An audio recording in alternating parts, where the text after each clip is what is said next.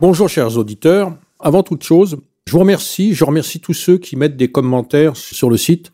Ils me sont utiles pour euh, élaborer le programme des, émissions suivantes. Voilà, donc encore une fois merci. Aujourd'hui, l'émission est consacrée à l'industrie musicale. Euh, l'industrie musicale, thème, terme un, peu curieux pour euh, un domaine artistique. Et pour en parler, j'ai fait venir Laurent qui, depuis les années 70, travaille dans l'industrie du disque. il a travaillé dans les multinationales. Il a assisté à la, à la fin du micro-sillon, au CD, à Internet, tous les changements de support. Et donc, c'était vraiment, c'est vraiment la personne idoine pour nous parler euh, de, ce sujet. Et tout de suite, euh, première question, euh, Laurent, pourquoi ce terme incongru d'industrie alors qu'il s'agit d'un art et quand est-il apparu? C'est apparu au tout début du XXe siècle. C'était un des rêves, des grands rêves de l'humanité, comme voler ou donc s'enregistrer et s'écouter. Il y a eu, pareil, des tentatives déjà du temps des Grecs dans l'Antiquité pourquoi c'est devenu l'art est devenu une industrie, c'est que euh, dès qu'on a réussi à capter le son et à le reproduire, ça a été euh, un succès immédiat. Et euh, le monde entier s'est arraché les premiers supports musicaux. Voilà, donc de recherche en studio, c'est devenu tout de suite bah, une industrie parce que ça a été mondialisé à la seconde comme le, film muet, euh, ça a été mondialisé à la seconde. Euh, tous les pays s'y arrachaient. Il y avait un, transfert de créativité d'un pays à l'autre. Et, il faut des moyens technologiques développés pour pouvoir euh, produire. Et, bah, c'était au début très artisanal. Hein. Tout le monde sait, au début, c'était un sillon. Un, cylindre. Donc, on, on s'enregistrait directement devant un petit pavillon et le cylindre tournait, s'aggravait, et puis on le passait dans l'autre sens et on entendait euh, ce qui ressemblait à une voix. Ça, avec une durée, une durée euh, quelques, minutes, quelques secondes hein, au départ.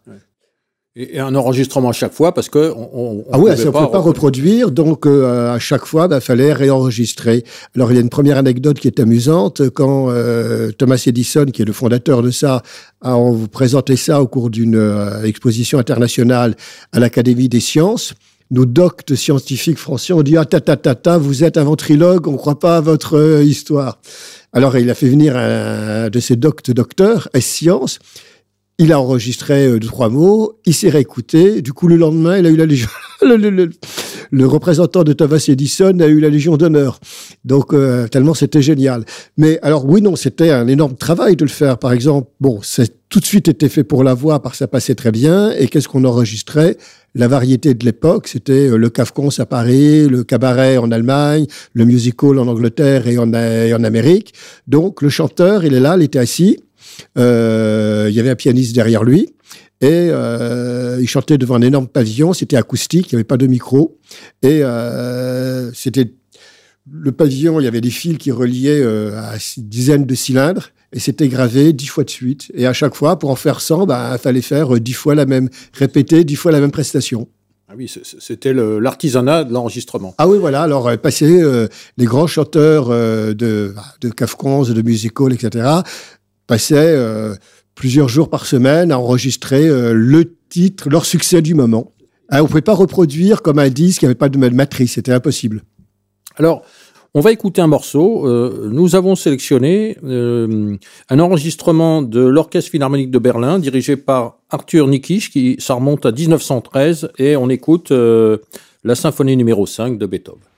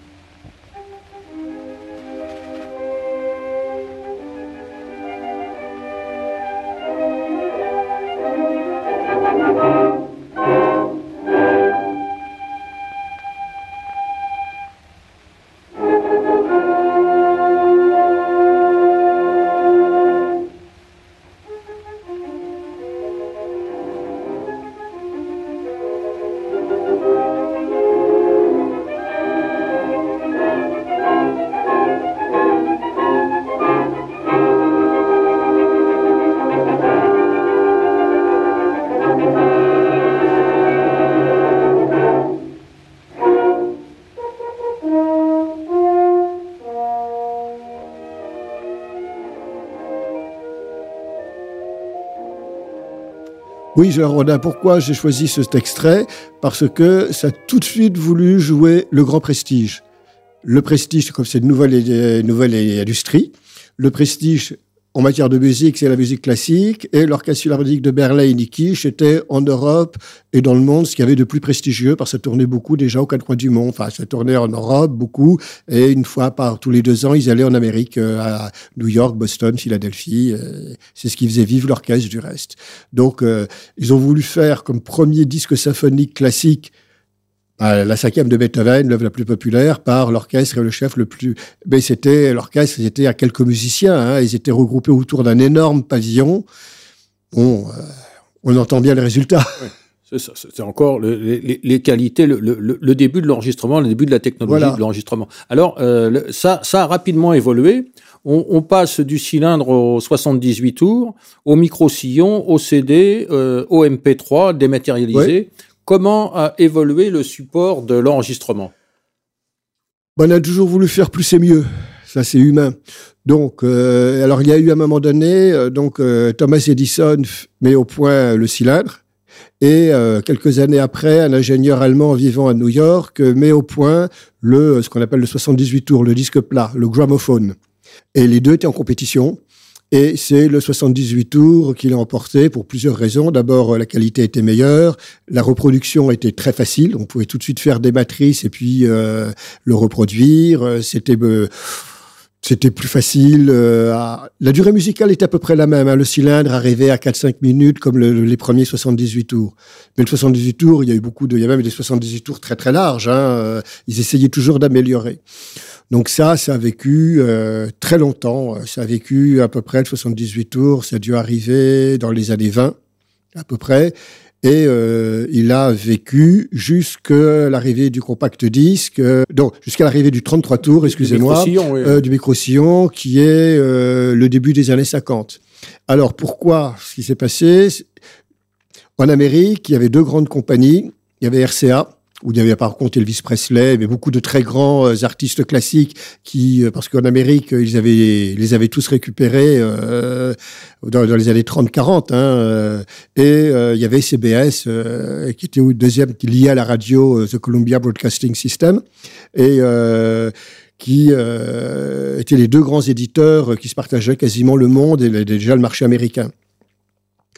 Et parallèlement, les ingénieurs ont travaillé sur un support plus compétitif, plus moderne. Alors, euh, chez CBS, il y avait un ingénieur euh, qui s'appelait M. Goldmark, homonyme du compositeur de musique classique, qui adorait la musique classique, et spécialement la neuvième de Beethoven, et il en avait marre d'écouter la neuvième Beethoven en changeant tous les cinq minutes euh, de face. Donc, de fil en aiguille, pour faire vite, il a mis au point le 33 tours quand le PDG de CBS appelle son, son alter ego chez RCA, dit voilà, j'ai une révolution technologique formidable. L'autre dit moi aussi.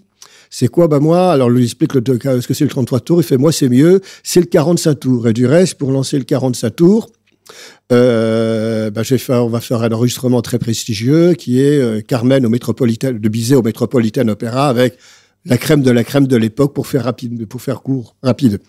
Donc, euh, et puis ils se sont rencontrés. Et ils se sont dit quand même, le 33 tours, c'est mieux pour la musique classique, et le 45 tours, c'est mieux pour la variété. Et c'est comme ça que c'est partagé, les deux grandes sociétés de disques se sont partagées les supports. Et euh, parce que, par exemple, Carmen, c'était 10 45 tours et 3, 30, et 3 33 tours. Et le 45 tours, qui était à l'époque, c'était pas le 45 tours longue durée avec quatre chansons, mais une chanson par face. Ça changeait pas les habitudes des euh, acheteurs de musique de variété. Par 178 tours, il y avait une chanson par face. Donc c'était la même chose, mais avec une meilleure qualité sonore et plus facile parce que ça se cassait moins, c'était plus petit, etc., etc. Ensuite, donc aux premières technologies, quelques 5-6 euh, ans après, ou à peu près à la même époque, je l'ai oublié, vers entre 49-50, on passe à l'enregistrement sur bande magnétique. C'est-à-dire qu'avant, on gravait directement sur un disque acétate, et euh, qui était pas très bien, il y c'était pas très précis.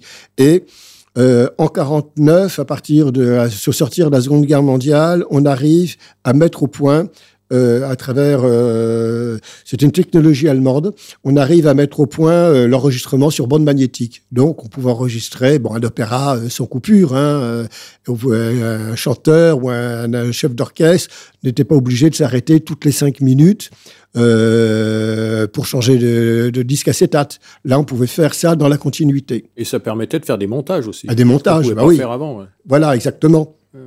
Donc, on arrive simultanément, on passe de l'enregistrement acétate à l'enregistrement sur bande, du 78 tours au 45 euh, tours et 33 tours. Ça, ça roule. Nouvelle révolution technologique, la stéréo. Il y a eu des balbutiements de la stéréo en 45 en Allemagne. Euh, j'ai un enregistrement radio à Berlin, le concerto L'Empereur, euh, une bande fin 45 qui était sortie en compact du reste et qui est les premiers balbutiements stéréo. Mais c'est mis au point en Angleterre par, euh, et c'est la première fois qu'une grande révolution technologique passe de l'Amérique sur le continent européen. C'est la société Decca qui met au point le, euh, la stéréo. Et euh, donc ça, c'est à chaque fois, on réenregistre tout, on réenregistre pour faire en 33 tours, et ensuite pour faire de la mono à la stéréo. Donc tout ça, c'est une une industrie qui, qui, s'élargit, qui s'élargit, parce qu'à chaque fois, c'est toujours, il faut tout refaire le catalogue et c'est de plus en plus large, parce qu'à chaque fois, euh, la population mondiale s'élargit. Euh, on pénètre des, bah, des pays euh, qui étaient balbutiants encore il y a quelques années, donc la diffusion est, est mondiale, certainement pour la musique classique, pour quelques rares artistes de variété, mais chaque pays a ses grandes stars locales en variété, donc ils veulent enregistrer. Donc ça se développe, ça se développe et ça devient des vraies multinationales du disque. Et le, on passe au CD ensuite? Alors arrive, bon, le, le 33 tours, qui sort, euh, disons, au début, euh, vers le qui se généralise vers le milieu des années 50. Évidemment, dans les années 70, le mode de vie change, les gens commencent à voyager, les appartements sont de moins en moins grands, la télévision arrive, donc euh, l'objet principal, c'est plus l'achat du film, mais c'est le téléviseur, plus le téléviseur couleur. Non, on a parfois une maison secondaire, donc euh, qu'est-ce qu'on fait de l'achat du et des disques quand on est en vacances et là où on a les loisirs de le faire Alors si on laisse dans la maison secondaire, on risque de se le faire voler quand on n'est pas là. On peut pas le mettre dans le coffre de la voiture. Donc la musique cassette est un espèce de succès d'année parce qu'on peut la trimballer, mais bon, on n'a pas accès à la musique directement en variété, si la chanson est au milieu, euh, que vous l'écoutez, est au milieu du disque, vous mettez votre bras, vous l'aviez tombé, la cassette, c'était un petit coup en avant, un petit coup en arrière. On passait parfois, euh, sur les pas recto verso, on passait parfois euh, plus de temps à trouver l'œuvre ou la chanson qu'on voulait écouter que, que le disque lui-même, enfin que l'œuvre elle-même. Donc, mais la cassette avait beaucoup pris en Amérique et aux États et en Angleterre. Mais c'était pas ça. Donc, euh, les ventes diminuaient, diminuaient. Et déjà, on parlait beaucoup d'électronique. Hein, c'était le début des grands ordinateurs. Euh, les grandes sociétés mettaient leur comptabilité sur informatique, etc., etc. Donc, depuis le milieu des années 70, Philips et Sony, qui étaient les deux grands géants de l'électronique euh, à domicile, travaillaient sur un support sur base numérique, digitale.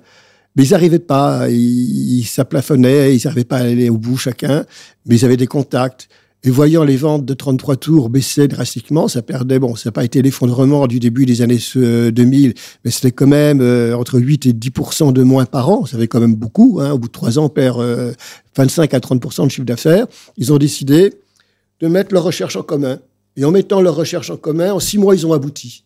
Ils sont mis d'accord sur un standard, c'était ça Ah non, non, mais de mettre, ils n'y arrivaient pas. Il y avait un standard, euh, technologie, bon, ils n'arrivaient pas, admettons, à bien caler. Euh, l'un arrivait, arrivait, à mettre le moteur, l'autre arrivait à faire la carrosserie, mais ils n'arrivaient pas. L'un qui avait inventé le moteur ne le calait pas sur la carrosserie, celui qui avait inventé la carrosserie n'arrivait pas à caler le moteur. De, voyez, donc ils ont mis leur fin de recherche ensemble. Ils ont mis d'accord sur un seul standard, parce que n'oublie pas, là, en vidéo, il y avait plusieurs standards, et pour finir, c'était le VHS qui l'avait emporté. Là, il y a eu un standard unique. Donc, c'était très bien, et euh, ils sont mis d'accord sur même la présentation. Ça a pris du temps pour trouver la présentation du boîtier en plastique. Il y a eu 150 projets de présentation. Et donc, c'était lancé alors en 82 au Japon, c'était un boom immédiat. C'était lancé en Europe en 83, 84 en Amérique et 85 dans le reste du monde. Et ça a été, alors que les vieux cadres traditionnels. Euh, bon, à l'époque, j'étais chez Polygram. Hein, C'était Monsieur Louis Hazan qui était le PDG, qui avait 25 ans de métier. Il nous avait dit euh, en, en, fin 82, à la réunion générale de la société en septembre 82. Bon, alors euh, début 83, il y aura un nouveau support, mais vous savez, ça fait, on va voir ce que ça donne ça fait 30 ans quand même qu'on écoute de, la musique avec un diamant qui frotte un sillon. C'est pas demain la veille que ça changera. En six mois, le marché avait basculé. C'était des booms énormes. Alors, ce qu'on m'avait expliqué, c'est que dans les pays riches, toute nouvelle, il y, a un il y a un public qui suit toute nouvelle technologie, quoi qu'il se passe le CD était une nouvelle technologie, ça avait un pied, bon, c'était la reproduction numérique, ça avait un pied dans l'ordinateur, on pouvait même écouter des CD dans l'ordre, mettez un lecteur de CD dans votre ordinateur, c'était baladeur, c'était électronique, c'était le numérique, on avait euh, un pied dans le vin. Et puis une qualité euh, incomparable. Incomparable. Euh, on avait quasiment un doigt de pied dans le 21e siècle, vous voyez, c'était tellement moderne. Donc, tu as eu en France, par exemple, on m'avait expliqué que ce, ce marché captif de gens bah, accros à la nouveauté, euh, c'était 2 millions de personnes. Donc ça, euh, c'est un marché additif qui est pas fidèle mais qui, est, euh, qui a fait un énorme. Plus les gens ont reconverti leur discothèque, etc., etc. Donc c'était un marché mais exponentiel énorme et qui a été trop vite. 84, 85, ça faisait du plus 30% de croissance jusqu'en 86. On, va, on va mettre un, on va faire une petite pause et on va mettre un, un petit enregistrement euh, on a sélectionné un morceau de Carmen. Bah oui, parce que Carmen, c'était. Pourquoi? Parce que bah, ça illustre bien, c'était 25 à 30, 78 tours. À la même époque, la compétition 10, 45 tours ou 3 LP, 2 CD, puis aujourd'hui, rien du tout, c'est numérisé.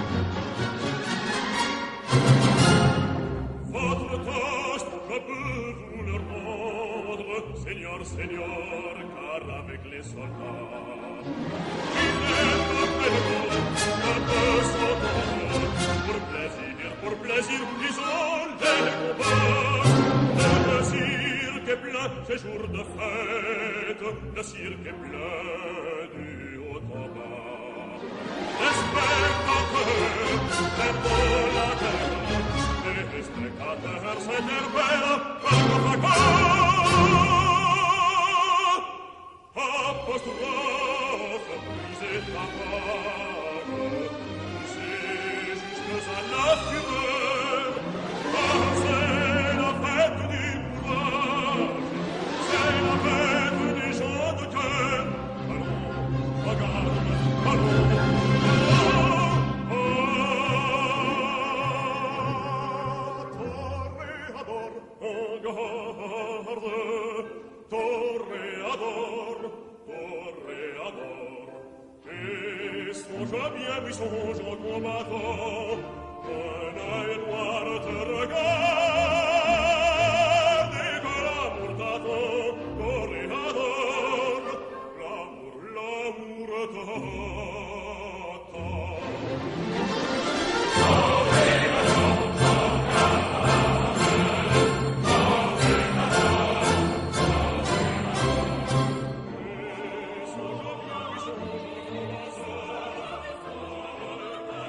Et c'est l'opéra le plus célèbre au monde, que tout le monde connaît en plus. Après le, CD, on passe euh, au dématérialisé, on passe, euh, on passe euh, à Internet. là. C'est encore une autre évolution qui ne s'est pas faite avec des produits à vendre. Quoi. Comment, comment on fait aujourd'hui Comment on vend comment, comment ça se passe? Alors Internet est passé totalement à l'extérieur des grandes maisons de disques. Donc, disons, le phénomène Internet commence avec Napster qui sont des jeunes ensemble, qui ont mis, euh, qui s'échangeaient des fichiers, donc qui copiaient leur CD ou qui copiaient leur, euh, leur 33 tours, qui les numérisaient, euh, ils y arrivaient. Et donc les jeunes, ou moins jeunes, s'échangeaient entre eux plein de musique. Pourquoi? Parce que la variété commençait à être totalement standardisée. C'est fin des années, le, le passage du, du 20e au 21e siècle, hein, 98-2005.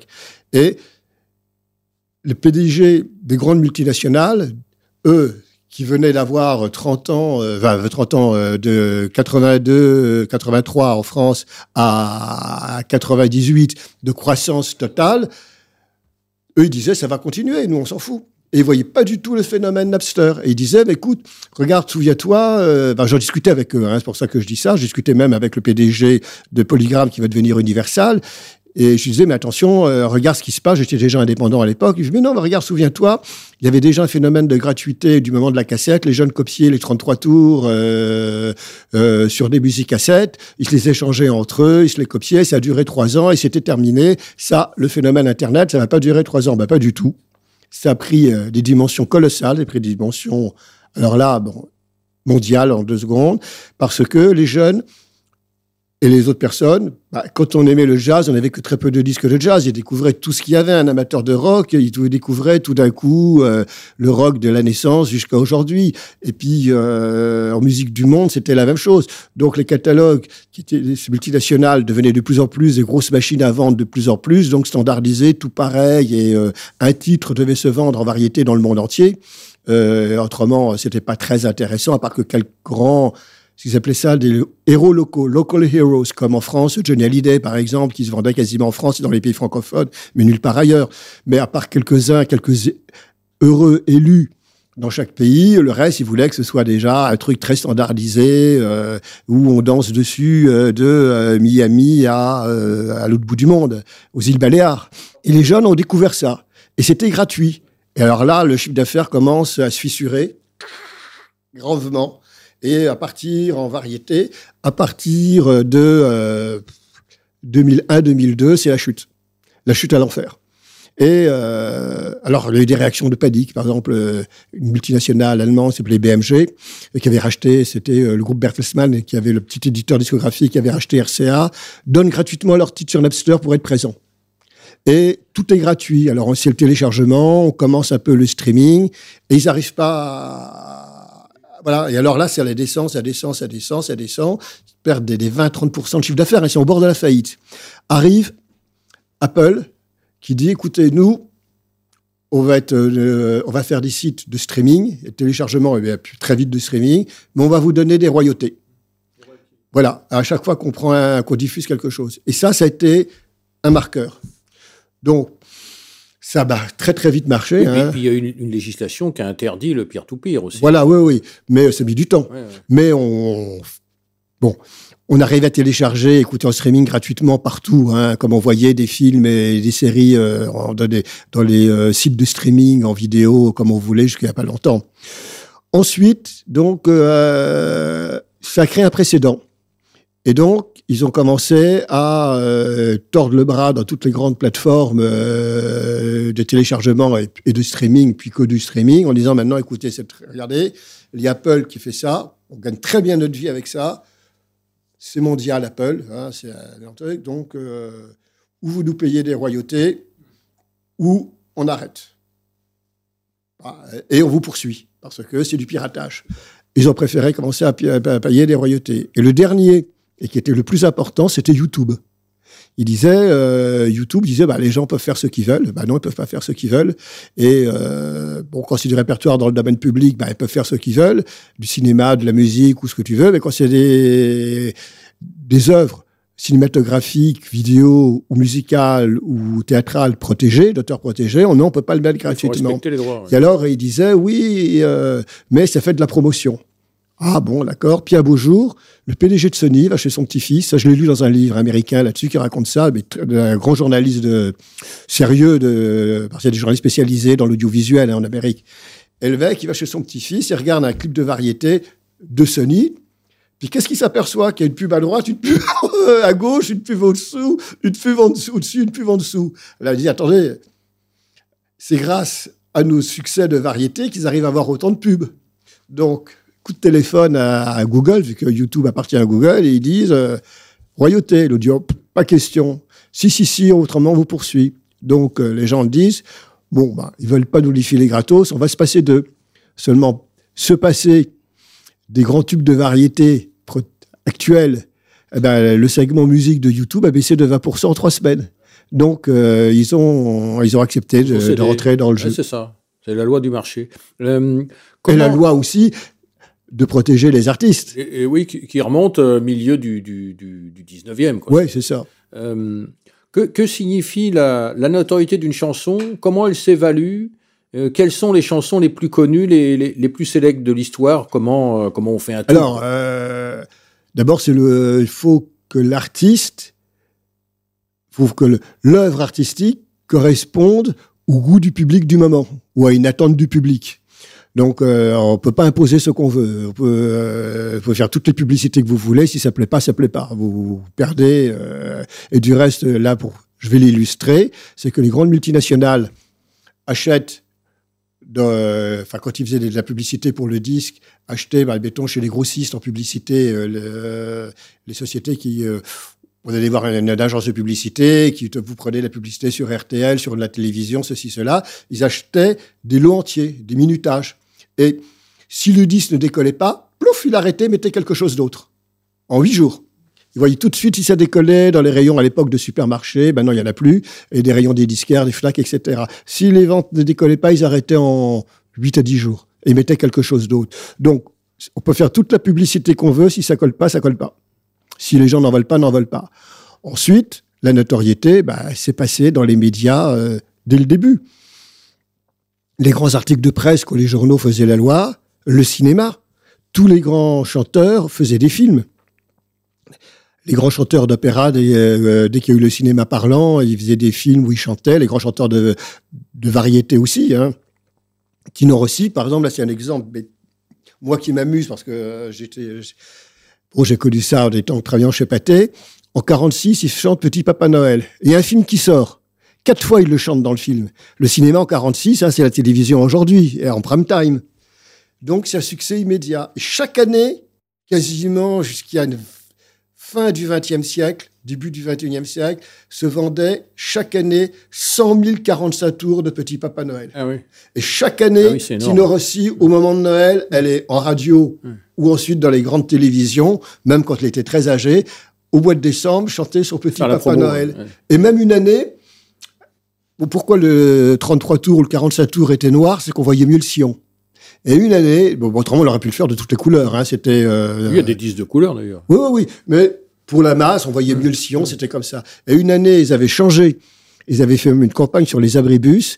Euh, cette année, Petit Papa Noël est couleur bleu nuit de Noël. Et il y avait Tino Rossi, avec son 47 tours, Tino Rossi, qui était bien âgé, était sur les abribus, avec son petit 47 tours bleu nuit de Noël. Il a vendu, c'était, attends, 78, 79 par là. Ils ont vendu 200 000. Mmh. Tous les gens ont racheté le Petit Papa Noël en bleu nuit de Noël. Et cette année, en faisant mes courses dans, un, une, dans une grande enseigne euh, de mon quartier, bah, au moment de Noël, ils passaient plus une chanson américaine, ils ont chanté Petit Papa Noël, ils passaient ça en bruit de fond, le vers à partir du 20 décembre. Donc, c'est donc, ça a toujours été archi médiatisé. Donc, le cinéma, Elvis Presley a fait combien de films? Au moins une dizaine de films. Euh, tous, les Beatles ont fait trois, quatre films, euh, le temps que et ça marchait. Ensuite, c'était la télévision. Et ensuite, les radios, les radios étaient très prescriptrices hein, parce qu'ils passaient des extraits. On, se met un extrait de Petit Papa bah Noël par Tino Rossi. Hein, euh. Voilà, vu que je l'écoutais encore au mois de décembre 2022 dans un supermarché. C'est la belle nuit de Noël, la neige étend son manteau blanc et les yeux levés vers le ciel, à genoux les petits enfants avant de fermer les paupières, font une dernière prière. Petit papa Noël, tu descendras du ciel avec des jouets par milliers. N'oublie pas mon petit soulier, mais avant de partir, il faudra bien te couvrir.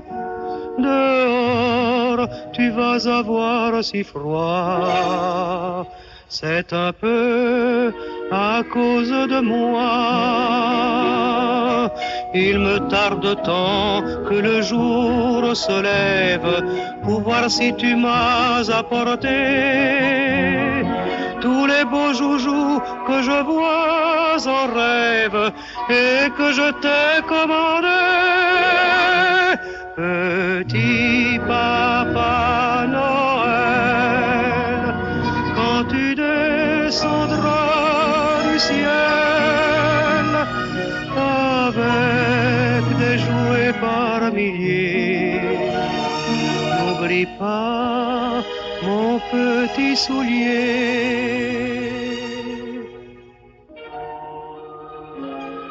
Oui, un morceau inoxydable. Ah oui, vraiment. Euh, les chanteurs et, les, les chanteuses sont classés suivant les ventes de leurs albums. Oui. Depuis la et c'est le top 50, euh, ça Ouais. c'est- pas très compliqué. Depuis la dématérialisation, quels critères sont utilisés et Ah, comment alors on fait pour les classer? c'est un mélange. C'est si c'est l'addition des nombres d'écoutes en streaming plus des ventes de disques, euh, des CD et euh, CD ou CD single. Et donc c'est ça change tout parce que bon, l'exemple que je connais le plus, euh, en musique classique, pour euh, les dix premiers, c'est euh, du, du faux classique, du Canada Dry de classique, plutôt variété que classique. Alors là, ben, bon, on s'est mis dans la catégorie classique, donc euh, ça euh, trust les dix premières places.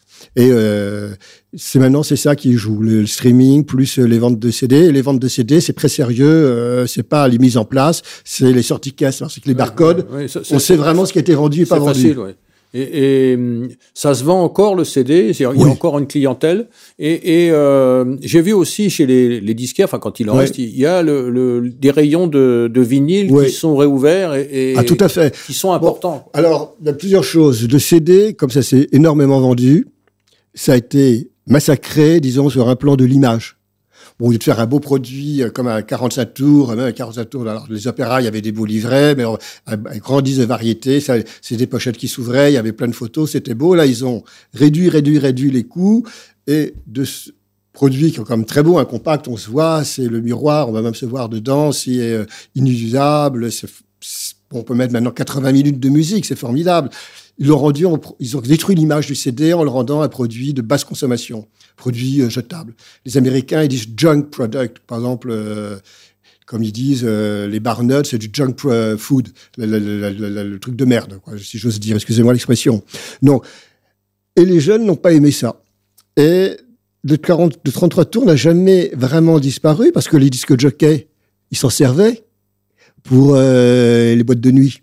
Donc il y a toujours eu des quelques presses qui ont qui continuaient. Puis quand même, les jeunes ont commencé à redécouvrir le 33 tours. C'était un gros marché d'occasion. Et puis maintenant, ben, il y a quand même quelque chose de plus chaleureux, c'est plus grand, c'est plus valorisant. Les poches photos des pochettes étaient plus travaillées, parce que c'était des pochettes 30 sur 30. Hein. Ça fait sérieux. Pas des ouais. petites pochettes de 10 sur 10. Donc c'était plus sérieux. Ils ont redécouvert le son et aujourd'hui, ça fait en variété. Alors, alors, vous dites 33 tours, personne ne sait ce que c'est. Vous dites vinyle, tout le monde sait ce que c'est. Hein. Euh, ça fait quand même, maintenant, c'est très gros, hein, c'est 20 à 25% des ventes physiques, classiques, toute, toute catégorie euh, musicale confondue. Mais le classique, ça a très peu pris. Euh, mais attention, le vinyle, il y a vinyle et vinyle. Théoriquement, un vrai vinyle coûte cher parce que on repart du master et souvent du master analogique et on refait un nouveau mixage pour le vinyle. Et quand c'est un enregistrement récent fait en technique numérique, il faut un, pour faire le transfert sur la bande analogique, pour faire le vinyle, il, re- il refait un mixage. Donc, alors il y a la, la carambou, ça veut dire qu'on prend un CD, on le grave euh, en vinyle et puis on le met sur le marché à 4 ou 6 sous. Ça, c'est pour le marché. Euh, pour, ça, c'est pour des produits pour être vendus sur les marchés, des trucs genre. Mais les vrais fanatiques de vinyle, même les jeunes qui veulent des vrais beaux produits des Beatles, les jeunes qui, découvrent les Beatles, ils veulent vraiment ce produit-là. Et euh, c'est, je pense qu'en variété, maintenant, j'ai pas les chiffres exacts, ils les cachent, mais quand je vois dans les, dans- dans- j'ai deux exemples. Quand je rentre dans les Fnac, j'ai l'impression bon, qu'on rentre dans un rayon disque Fnac, on passe par la variété pour aboutir au classique. Moi, j'ai l'impression d'être en 80, 81. Hein, on voit euh, des linéaires euh, de 33 tours, 10 vinyles. Oui, c'est et puis nouveau. le compact variété tout au fond. C'est ça. Euh, et par exemple, j'ai un autre exemple, là, très précis.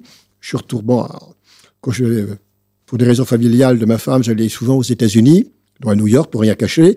Mais en 75, quand je gardais sur, je tapais sur l'ordinateur Record Shop in New York, j'avais plus rien. J'avais rien, il n'y avait qu'un seul euh, qui était des disques d'occasion. Que du CD, mais alors vraiment euh, bas de gamme. Et en 78, en- donc euh, en trois ans, je tape Record Shop, c'est des dizaines d'énormes euh, disquaires, que de vinyles de variété évidemment, qui étaient apparus, mais des très grandes surfaces, hein, qui remplaçaient les grands magasins de disques américains qui s'appelaient Tower Records, qui était l'équivalent des, des rayons classiques des Fnac. Donc, il y a un mouvement, nos mouvements, ce qui est un peu le mouvement euh, de rétropédalage de notre époque. Hein, euh, ce que je, je te disais tout à l'heure, euh, l'autre jour, je marchais dans la rue, il y avait plein de motos euh, garées. Je voyais plus les designs des motos Oui, des années mode. 60, 60, 70 que des motos au 21e siècle. Hein. Et quand on voit même la mode aujourd'hui, j'ai l'impression de retrouver la mode de mes 17-20 ans. Hein. Pour rentrer dans, le, dans la cuisine Ouais. de, de, de la musique, comment se fait le succès d'une chanson? Est-ce qu'il y a une recette? Euh, Non, les, studios, de, voilà, les studios euh, ont- ont-ils des, des trucs particuliers? Et, et quelle est la part de talent euh, qu'on pour Est-ce Ouais. qu'on peut déterminer la part de talent et la part de technologie ou la part de commercial qui ont là-dedans Il y a deux choses. Il y, a des, petits- il y en a qui s'auto-enregistrent et qui commencent à avoir des énormes succès en streaming. Peuvent avoir un, des inconnus, un million, un million et demi de points d'écoute en streaming. Voilà. Bon. Il y a, et ils sont dans leur coin. Souvent, parfois, ils sont pêchés par une multinationale. Et puis, la rigidité de la multinationale, ça marche pas. Ah, comment s'appelait ce euh, coréen qui s'appelait Gangnam Style? Euh, Ce truc monstrueux. hein, il a été pris par une multinationale et la rigidité multinationale, il n'y avait plus de spontanéité, rien du tout. Il a disparu dans la nuit des temps. Euh, il y a alors le- les multinationales. Bon, alors maintenant il y en a les grands éditeurs discographiques mondiaux. Bon, et qu'est-ce qui reste? Sony Music, Warner, Universal, puis euh, disons euh, une vingtaine de très gros indépendants, mais ça va pas très loin. En Europe, la Pias Play It Again Sam, c'est euh, même si c'est si c'est gros, ça fait 7-8% de part de marché. Je pense que Sony, Warner et Universal, avec tous les catalogues et toutes leurs forces de frappe qu'ils ont, c'est près de 50% du marché mondial. Hein. Donc c'est colossal. On est quasiment dans une situation d'oligopole, pas de monopole, mais d'oligopole. C'est-à-dire que quelques grands trusts se parlent, prennent la part du lion d'un marché. Parce qu'il y a une standardisation des, Total. des morceaux. euh, On, on ne distingue plus les, les- les Non. identités. Et, et là, c'est réservé à des. à Voilà, des alors moi de je vais niche. raconter l'histoire aussi, avec un souvenir. Fin des années 80, bon, je discute avec euh, le responsable juridique, le secrétaire général de Phonogramme, donc Philips, les disques. Et on discutait avec lui, on parlait déjà de standardisation. Et il me dit, mais tu sais, aujourd'hui, chez Philips, on n'aurait jamais signé Barbara, Brel et Brassens. D'abord, leur figure, leur, leur gueule, entre guillemets, serait pas fait des pochettes belles, ils voulaient top style, top modèle, et etc. Ils avaient leur caractère, ils n'auraient pas accepté tout ce qu'on met. Maintenant, dans un contrat, ils doivent accepter tout ce qui est promotion pour vendre, y compris d'aller en boîte de nuit n'importe où. Je dis, mais qu'ils auraient, j'aurais jamais accepté tout ça. Donc aujourd'hui, toute cette créativité très personnelle passe par le streaming. Dans les multinationales, de son, c'est comme les grands studios d'Hollywood par rapport aux studios qui font des séries. La créativité dans les séries et les studios d'Hollywood font euh, des films à grand spectacle, tous les mêmes, hein, interchangeables. Ben, en musique, c'est la même chose. Mais il y a de moins en moins de producteurs indépendants. Beaucoup d'artistes s'auto-enregistrent et ont leur succès en streaming. Mais ce que je te disais tout à l'heure, il faut que ça corresponde au goût demande.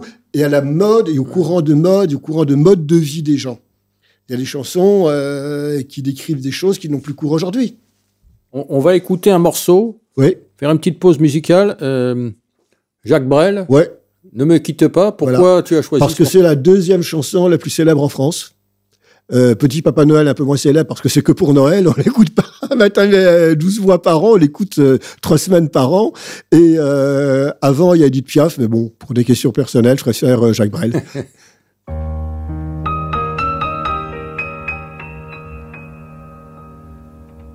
Ne me quitte pas, il faut oublier tout, peut s'oublier qui s'enfuit déjà.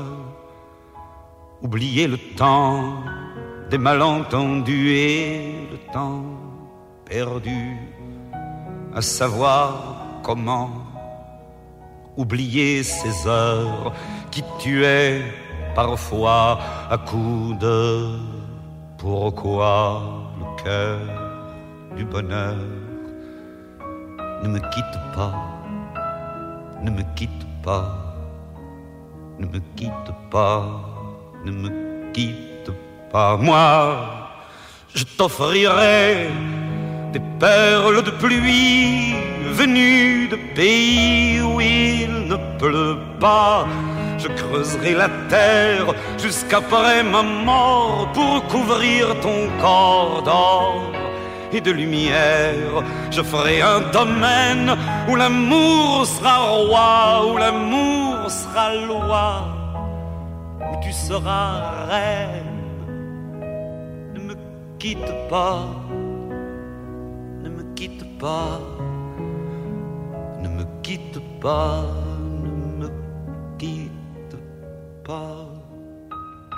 Comment les, on, on, a déjà abordé un peu la, la, la, question de savoir comment les éditeurs euh, de musique ont, ont géré la, la, révolution numérique. Il euh, y, a, y, a, un autre aspect euh, qui, qui me paraît aussi euh, essentiel, c'est qu'une chanson, ça coûte cher à produire. Donc, oui. il, il, faut euh, payer les artistes, payer l'enregistrement, le montage, la vidéo, la promotion, oui. voilà, la commercialisation. comment ça se fait qu'aujourd'hui la musique est devenue accessible quasiment gratuitement et comment, comment, comment ils se rémunèrent? Comment on fait pour euh, financer l'opération? bon, Alors, la musique gratuite, comme j'ai dit tout à l'heure, ça a commencé par les jeunes qui copiaient leurs disques sur les, euh, sur les, les, les, sur les musiques cassettes. Et surtout, alors là, il y a eu un phénomène euh, assez difficile, enfin, euh, important, je veux dire, c'est quand Mitterrand a libéralisé euh, les, radios, les ondes des radios, pour attirer le public. Il disait, ben, euh, allez, tel jour euh, de telle heure, euh, vous allez entendre l'intégralité du disque de Daniel Balavoine. Les maisons de disques n'avaient pas besoin de l'acheter, lui, il allait l'acheter au disquaire du coin de la rue qui existait encore.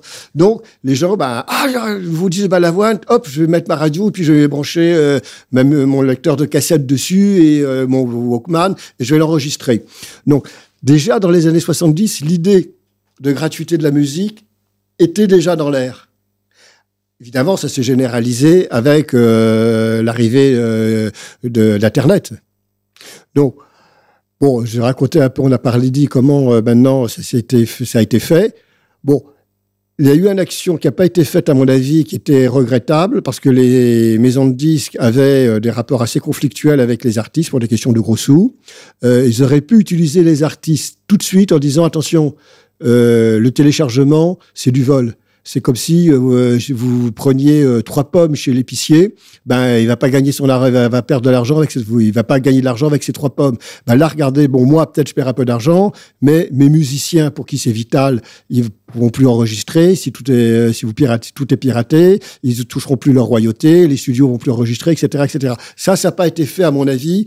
S'il y avait eu un meilleur accord entre maisons de disques et artistes, et, des managers d'artistes, ils auraient pu très très vite casser ce phénomène les maisons de disques s'en foutaient un peu parce que c'était pas leur problème. Leur problème, c'est le problème des artistes. Et oui. eux, ils sont individualistes, donc voilà. ils sont pas, ils ont pas, ils sont pas organisés. Et les maisons de disques aussi sont individualistes. Hein. Euh... Oui, et là, on a vu euh, l'augmentation des, des, des, places de concert et, et, les, voilà. et le, le, les produits dérivés qui sont. Voilà, euh, bah oui, bah, on a une maison de disques même gagne beaucoup d'argent. Enfin, un artiste gagne beaucoup d'argent sur les produits dérivés, les t-shirts, les casquettes, les porte-clés ou les, enfin tout.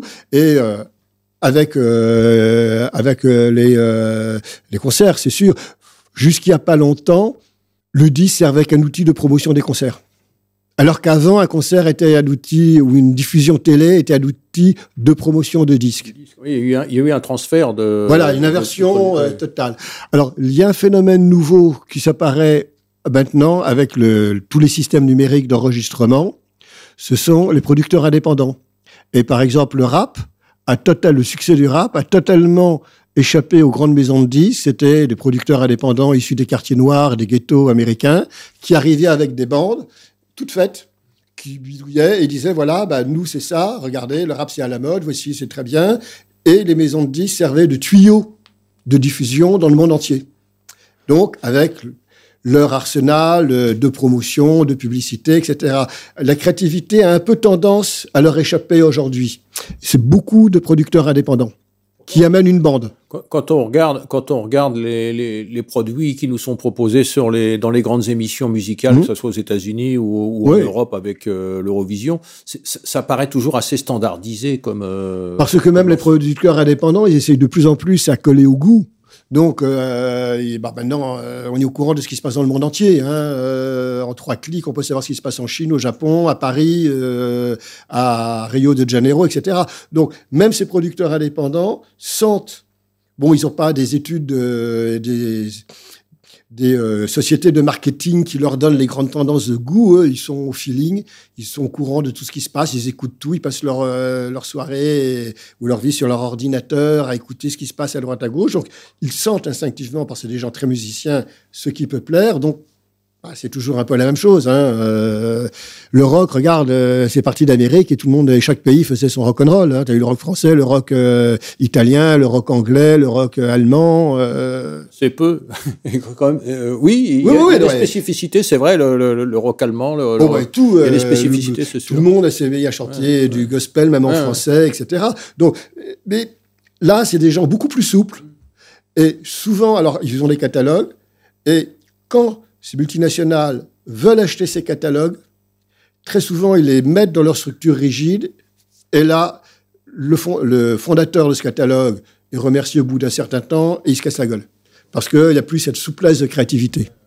On écoute euh, un morceau emblématique de cette grande musique commerciale, un morceau euh, des Beatles. Oui. Pourquoi tu l'as sélectionné Parce que ça a montré que la créativité de variété pouvait passer largement de l'Europe aux États-Unis. Jusqu'à présent, c'était, euh, on achetait, euh, c'était le, tout venait, la, grande variété internationale venait des États-Unis. Là, pour la première fois, quatre petits jeunes anglais inconnus au bataillon euh, ont conquis le monde. Et le, le monde entier, enfin le monde, c'était l'Europe et les États-Unis et pour les ventes de disques. Hein.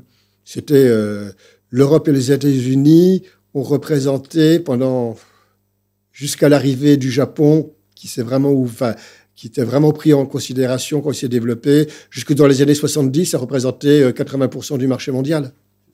Ça veut dire que l'Asie, c'était que dalle. Bah, le Japon, le Corée, bah, pas la Corée du Nord, Chine, j'en parle pas. mais l'Amérique latine, l'Amérique centrale, euh, les pays arabes, c'était peanuts. On écoute euh, Yellow Submarine des Beatles. In the town where I was born lived a man who sailed to sea and he told us of his life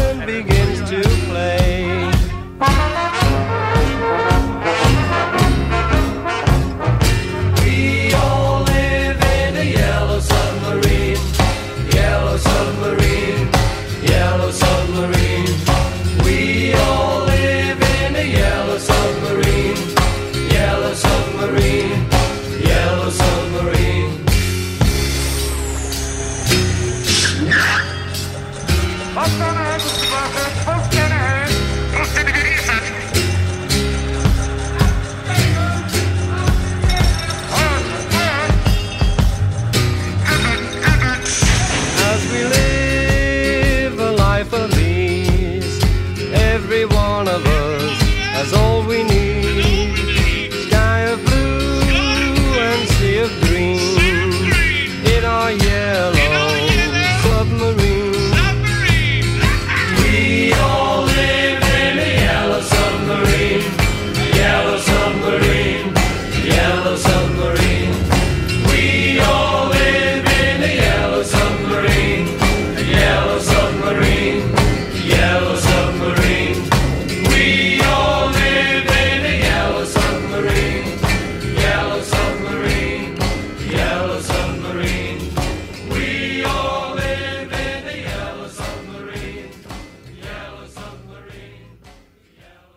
On va changer euh, complètement de répertoire, puisque en 2015, un attentat islamique vise une salle parisienne pendant un concert de rock.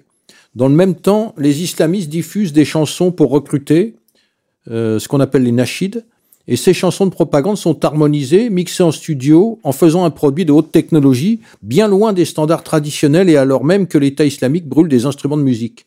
Comment ces chants ont-ils pu être réalisés? Avec quel transfert technologique? Quel soutien? Est-il possible de localiser leur production? Je crois que les productions, non, c'est difficile. D'abord, les productions, on le fait dans une chambre. Hein. On enregistre ici euh, une émission de radio. Euh, il y a 40 ans, c'était dans une grande station de radio. Avec là, maintenant, on est dans, une chambre et la qualité est aussi bonne, et si ce n'est c'est plus sympathique et plus chaleureux. Non, les mecs peuvent les faire dans des caves parisiennes. Euh, ils peuvent le faire comme n'importe quelle personne qui veut faire de la variété. Ils peuvent faire leur. Aujourd'hui, euh, avec les synthétiseurs, on fait tous les, tout ce qu'on veut comme euh, comme instrument de musique, comme genre de musique. Parfois, il y a même des programmes qui préétablis qui peuvent le faire. Donc, ils doivent recevoir des subsides certainement des frères musulmans ou de certains États arabes qui soutiennent ça peut-être même de l'État islamiste directement quand ils étaient assez riches euh, au début. Donc, euh, ils reçoivent des subsides. Et puis, bah, maintenant, euh, il y a des radios cryptées, il y a des... Ils peuvent le faire en, en canaux parallèles. Mais ça reste très... C'est un tout petit canal.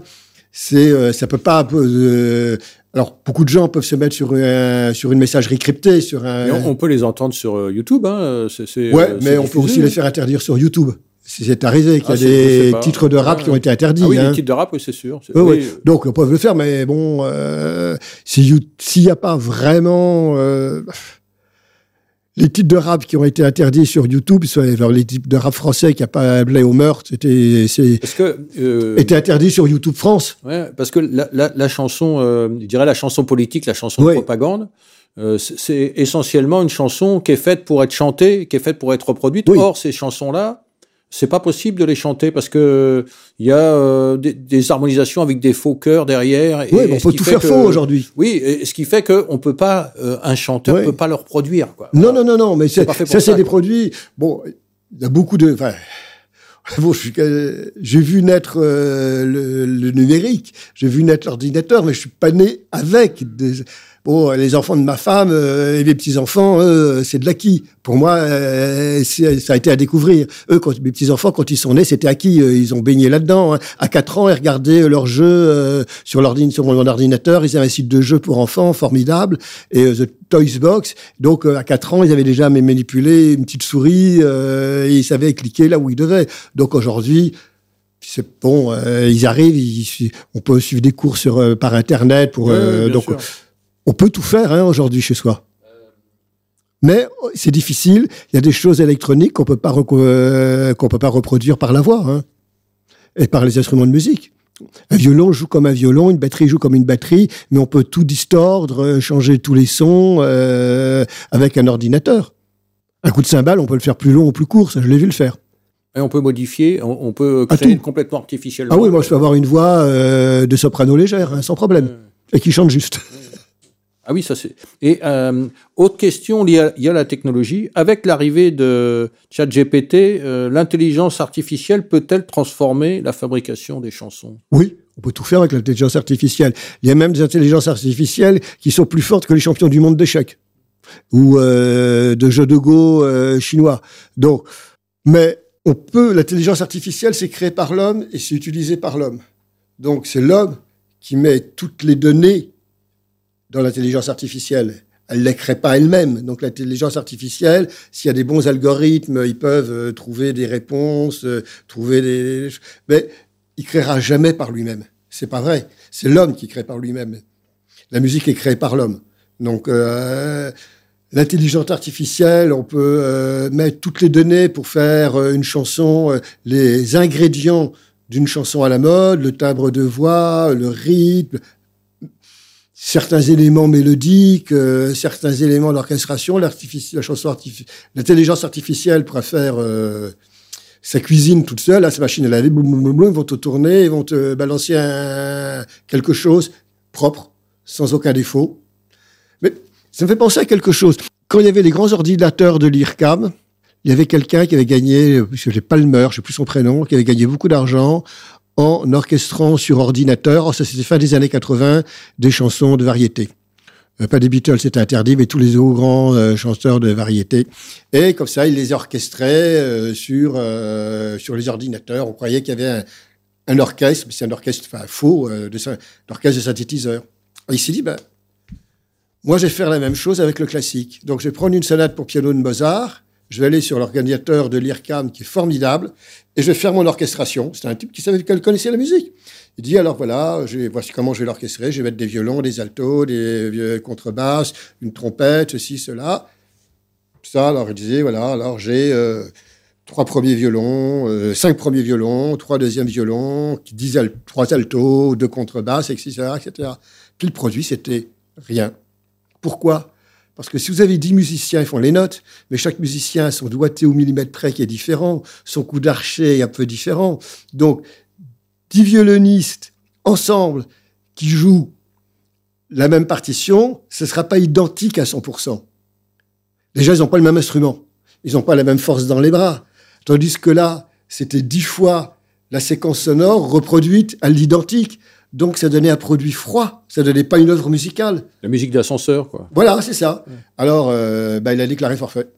Ah oui, ça n'a pas marché. Lui-même, il a reconnu que c'était dit non, c'est pas, c'est pas de la musique, c'est, c'est un produit d'ascenseur, euh, c'est bien. Alors on peut faire ça pour de la variété parce que c'est pas, il n'y a pas euh, un orchestre symphonique dans une variété, il n'y a pas, il a pas dix premiers violons, dix seconds violons, 15 altos, etc., etc. Donc toute la technologie ne remplacera jamais l'homme. Ça, c'est sûr et certain. Bon, ça, c'est une bonne nouvelle. Et, euh, on va, on va, tu as sélectionné une musique euh, électronique. Oui. Euh, vas-y. Tu, oui, j'ai sélectionné une fausse symphonie. Voilà, une fausse artificielle. C'est quelqu'un qui s'est fait plaisir. Il dit bah, je vais écrire une œuvre musicale. Ben, je vais pas prendre un orchestre et je vais, je vais me l'orchestrer. Donc, alors, depuis cette expérience de fin des années 80 dont j'ai parlé tout à l'heure, en 2023, tout a beaucoup évolué. La technologie n'est plus la même. Hein. Donc mais là, à partir de rien, on peut créer une œuvre euh, symphonique avec, euh, on peut imaginer un orchestre de 100 musiciens qu'on a créé dans sa chambre, sans rien faire, euh, sans avoir fait appel à un musicien. Mais bon, ça remplacera jamais le concert. Et quand on a entendu le concert avec de la musique en chair et en os. Tu nous la présentes Symphonie électronique. Voilà, c'est ça, c'est le titre. De Geoffrey Downs. Voilà, c'est un. J'ai écouté ça, alors, sincèrement, voilà, c'est le 21e siècle. J'ai découvert ça sur YouTube. J'ai tapé sur Google Digital Symphony et c'est arrivé tout de suite et j'ai écouté ça. Un petit extrait.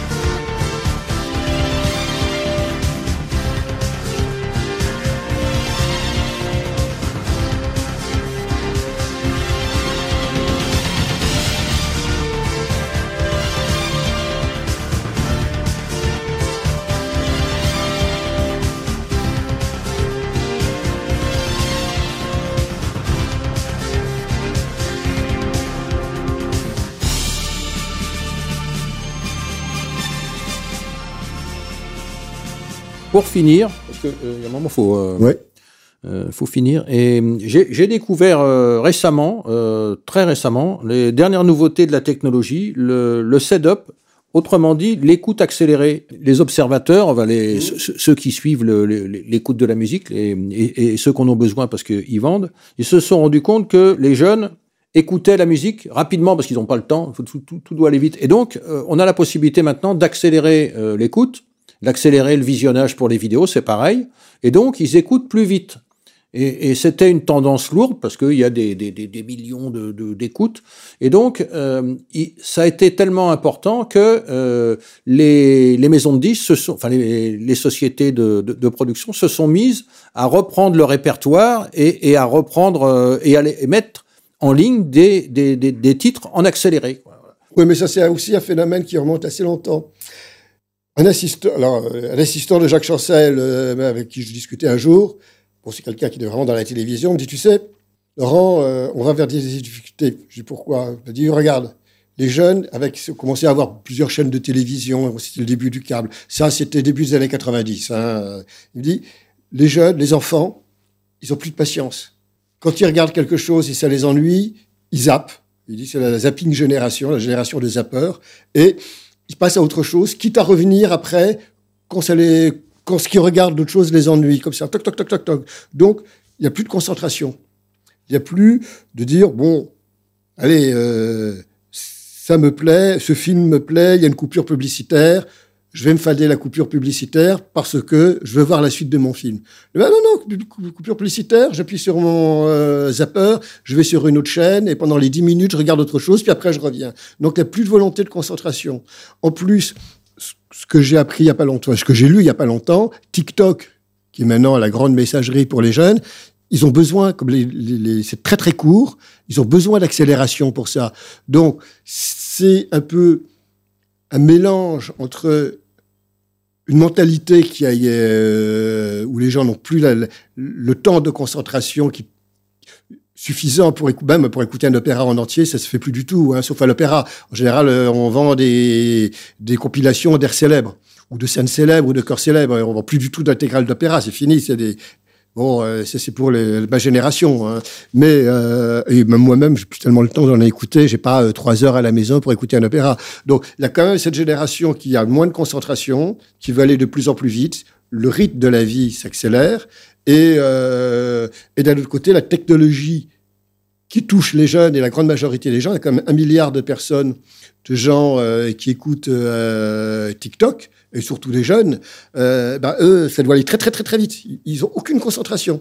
Donc, c'est aussi fait pour, surtout, je pense, cette technologie pour coller à, cette pratique et à ces coutumes numériques, digitales. Et, et- et pour finir, alors, euh, à ton avis, euh, quelle industrie musicale pour demain? Comment, co- que- vers quoi, vers quoi on se dirige euh, en, musique? Comment, comment va s'organiser le, marché, les, les, productions? Je crois qu'on n'a absolument aucune visibilité. Quand en 84, j'étais dans une des sociétés discographiques qui avait mis au point et qui commercialisait les premiers compacts disques. On disait, oh, pff, 33 tours, mais attendez, alors 84, 83, 84, 85, on ne savait pas trop, 86, 87, 88, allez hop, poubelle. Hein. Et euh, les 33 tours, euh, plus personne n'en voulait. C'est revenu. Et c'est revenu, il y a un vrai public. D'abord, c'était des gens un peu âgés qui avaient la nostalgie de leur bel- de leur bel objet, euh, de leur adolescence, les chansons, comment ils avaient flirté euh, avec les chansons qu'ils écoutaient sur les, les surboom, avec leur, leur, leur pick-up, etc., leur, leurs électrophones. Donc, il y a tout ça qui est. Les jeunes ont redécouvert ça parce qu'on trouvait ça plus sympa que euh, cette dégradation d'image du CD qui était devenu un truc euh, qu'on trouvait avec les paquets d'homo, si j'ose dire. hein. Maintenant, c'était donné avec tout et n'importe quoi. C'était même vendu dans les kiosques à journaux à 4 francs 6 sous ou à 2 euros 6, euh, 10 centimes. Donc, euh, ça valait plus rien du tout. Donc, est-ce qu'on va revenir au support? Est-ce qu'il y aura une démultiplication? On a eu le 33 tours, le 33 tours mono, le 33 tours stéréo, le 33 tours et la cassette. Est-ce qu'on aura le numérique? Le produit Est-ce qu'on aura... euh, Je ne crois pas au tout numérique parce que ça coûte très cher de conserver euh, une donnée numérique. hein. Les databases, ça coûte des fortunes et puis c'est pas écolo, ça consomme euh, beaucoup d'air conditionné et ça dégage beaucoup de chaleur. Donc, ils vont pas tout garder. Donc il y aura forcément des choses qui vont disparaître. Ce qui va disparaître, euh, je pense qu'en premier, malheureusement, ce sera la culture. Dans la culture, il y aura la musique classique. On déjà, moi, je vois, il y a moins en moins de choses que je regardais il y a 3-4 ans sur YouTube. Je les vois plus maintenant. Donc, si je voudrais les chercher, ben, je les redécouvrais peut-être sur du CD d'occasion. S'il y a un marché de CD d'occasion qui se développe, ben, comme le marché du 33 tours de variété d'occasion s'est redéveloppé, les éditeurs vont ressortir ça. Je pense que... Et puis il y aura moi, je pense que l'exemple du cinéma est très intéressant. Il y a les grands studios d'Hollywood qui font les, films qui doivent faire les millions d'entrées, et c'est une industrie, mais hyper formatée au, millimètre près, si j'ose dire. Et puis, il y a eu le phénomène des séries avec les productions indépendantes, HBO, etc., où il y a la créativité qui se fait. Et on trouve des choses beaucoup plus originales que euh, partout ailleurs. Et qui font qui a un marché parallèle. Alors on va euh, voir euh, le dernier euh, Astérix ou le dernier James Bond ou des choses en genre là. Et puis à la maison, on regardera des choses plus alternatives, si j'ose dire, sur les chaînes câblées où on verra les séries et qui sont des, des appels au public. Hein. Donc je pense que le monopole du disque est terminé, et comme le monopole du cinéma est terminé, et qu'on va vers une démultiplication de mode d'écoute ou de voir des films. Et voilà, moi je pense qu'on va vers, euh, euh, excusez-moi l'expression, vers un grand bordel ou un grand désordre. Il n'y aura plus de contrôle. C'est peut-être la fin de la mondialisation. Alors la fin de la mondialisation musicale, le retour à des, ah créativités locales. Tout à fait. Bah, regarde, Alors euh, pour finir, pour finir, un petit morceau de Wagner. Oui. Parce que ça a montré quand même C'est l'enregistrement que j'ai sélectionné, c'est le Philharmonique de Vienne dirigé par un chef d'orchestre hongrois naturalisé anglais qui s'appelait Sir George Scholti. Pourquoi? Parce que ça a été la chose la plus prestigieuse en matière de musique classique qui a jamais été faite. Ils ont fait, d'abord, ça n'avait jamais été fait, et personne n'y croyait, tout le monde croyait. Alors c'était fait par un éditeur qui s'appelle Decca, qui existe toujours, bien que bon, il ne plus qu'un label au sein d'une multinationale, c'est plus une société, et tout le monde disait, vous êtes fous, vous allez perdre de l'argent, vous allez perdre de l'argent. Bon, bah, non, pas du tout. Euh, été un découvert, c'était un des coffrets de disques les plus vendus au monde dans la musique classique. C'est les, plus grandes ventes de musique classique. C'était évidemment la cinquième de Beethoven par Karajan, son enregistrement mythique de 64 avec la Philharmonie de Berlin. Et derrière, c'était la tétralogie, donc euh, cette œuvre de Wagner. Mais c'était euh, production d'un luxe, mais inimaginable. Hein. On faisait venir les plus grands chanteurs. L'orchestre philharmonique ils avaient modifié le studio d'enregistrement. D'abord, ils enregistraient à Vienne. Dans un ancien bain de vapeur, euh, la Sophiensaal, euh, qui était devenue une salle de danse euh, en désaffectée pour faire un studio d'enregistrement euh, en exclusivité pour la Philharmonie de Vienne parce que Decca avait un contrat d'exclusivité avec la Philharmonie de Vienne. Ils avaient adapté l'acoustique et pour faire le dernier, bon, la tétralogie, c'est euh, quatre, euh, quatre opéras. Le dernier, c'est le Crépuscule des dieux. Ils avaient modifié la console d'enregistrement pour l'adapter aux effets sonores euh, de la partition. Et ils avaient même fait venir, alors c'était incroyable, hein, ils avaient à un moment donné, dans, le deuxième opéra, il y a la Valkyrie, il y a une scène où, il y a des chevaux. Ils avaient fait venir un cheval. Et le cheval, c'est toc, ploc, ploc, ploc, ploc, ploc. Et ils enregistraient le cheval pendant l'enregistrement de l'opéra. Hein. Le mec, le dresseur de cheval, avait habitué euh, la pauvre bête à faire le nombre de pas qu'il faut euh, pour que ça corresponde, comme si c'était ah sur euh, sur une scène d'opéra. Et c'était des et là ça s'amortissait, bon, pas en un an, hein, mais ça s'amortissait sur 10, 15, 20 ans. Aujourd'hui, on ne le fait plus. Énorme, énorme. Alors là, c'est un extrait de la marche funèbre de Siegfried, enregistrement de 1964. Voilà, l'année de l'enregistrement de cette œuvre. Merci, merci. Euh, avec plaisir, c'était un grand plaisir de discuter avec toi. Peut-être à une autre émission. Alors, avec grand plaisir. Et chers auditeurs, euh, merci de votre écoute euh, et n'hésitez pas à mettre des commentaires sous le, sur le site. Et à très bientôt. Si des questions, j'y répondrai, si je peux.